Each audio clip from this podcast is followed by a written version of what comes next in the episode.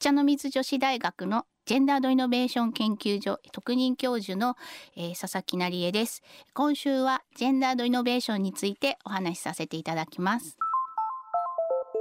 未来授業。この番組は暮らしをもっと楽しく快適に川口義賢がお送りします。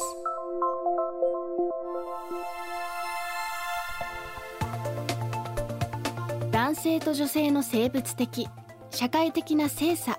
つまり違いをしっかり研究分析することで新たな発見やイノベーションを生む概念ジェンダードイノベーション。有名な例としては車のシートベルトがあります。シートベルトはそもそも男性の体型を前提に設計されているため女性や妊婦子供の身を守るには適していないことが指摘されておりここにメスを入れるのがジェンダードイノベーションです。そしてこのジェンダードイノベーションはジェンダー格差解消の後進国とされる日本でも近年国の政策方針に文言として盛り込まれお茶の水女子大学にジェンダードイノベーション研究所が設立されるなど具体的に取り入れる動きが起きています。今日はこのお茶の水女子大ジェンダードイノベーション研究所の設立と具体的な取り組みについて佐々木成江さんに伺います。未来授業3時間目。テーマはジェンダードイノベーションの可能性。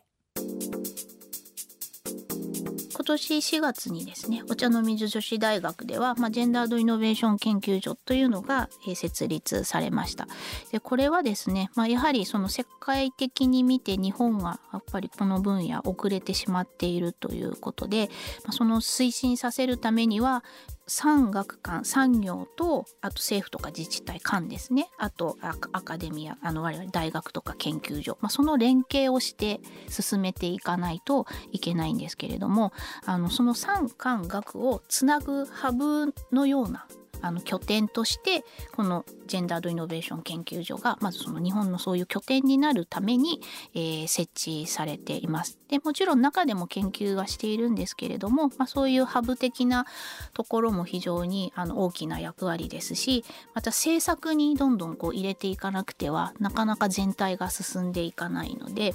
えー、現在大学から研究費をもらって8つの研究が進められてますけれどもあのでももともとですねお茶の水女子大学は、まあ、ジェンダーの研究が進んでいて全然そのジェンダー研究とは関係ない研究者も自然と精査え視点入っているのは当たり前でしょみたいなところから 始まってそういう意味でお茶代ならできるっていうふうに思った理由の一つです。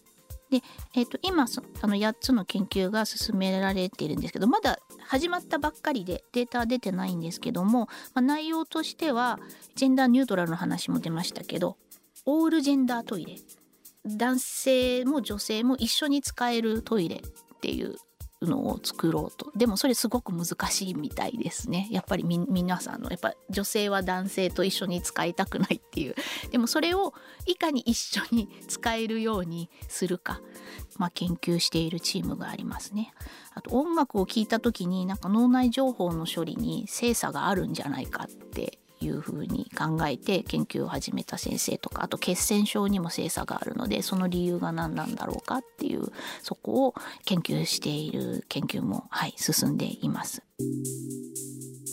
実はヨーロッパ EU では原則として全ての分野の研究にジェンダードイノベーションの考え方つまり男性女性をはじめとした多様な性を分析しながら研究を行うことが求められているといいます。2005年スタンフォード大学ロンダ・シー・ビンガー博士が提唱したことで始まったこの動き。今後日本ではどう推し進めていけばよいのでしょうか。これからまあ本当にジェンダードイノベーションをまより推進していく必要があるんですけれどもいろいろな分野の人たちがあのその技術は誰のための技術なんだ？あの見過ごしている利用者を見過ごしている人たちはいないかっていうことを常に考えながら、まあ、テクノロジーをこう発展させていくっていうことが重要であのロンダ先生はやはりその教育に入れていかなきゃいけない。ちゃんと必須なものとしてそういう授業をちゃんとしていかなくてはいけないっていうことですね。だから皆さんあの本当に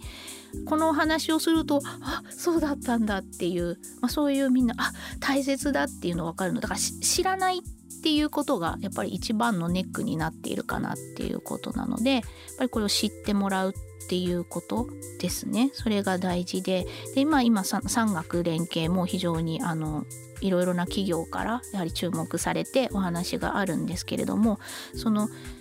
アカデミアで研究したものをですね商品とかサービスとかという形で市場に出せば、まあ、市場であこんな製品あこれが見過ごされてたからこんな製品ができたんだっていう形でみんなが考えるきっかけにもなると思うんですよねそういう製品があふれれば、まあ、そういう意味であの本当にみんながこのことを知って問題だと思って解決しなくてはいけないっていうような流れを作るのが、まあ、一番大切だと思っています。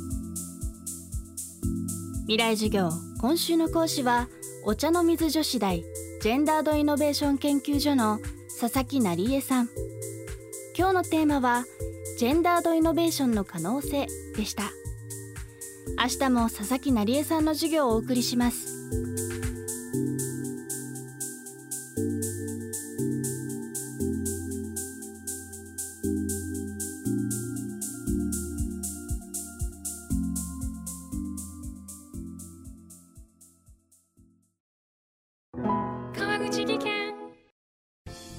の転落大きな怪我につながるので怖いですよね。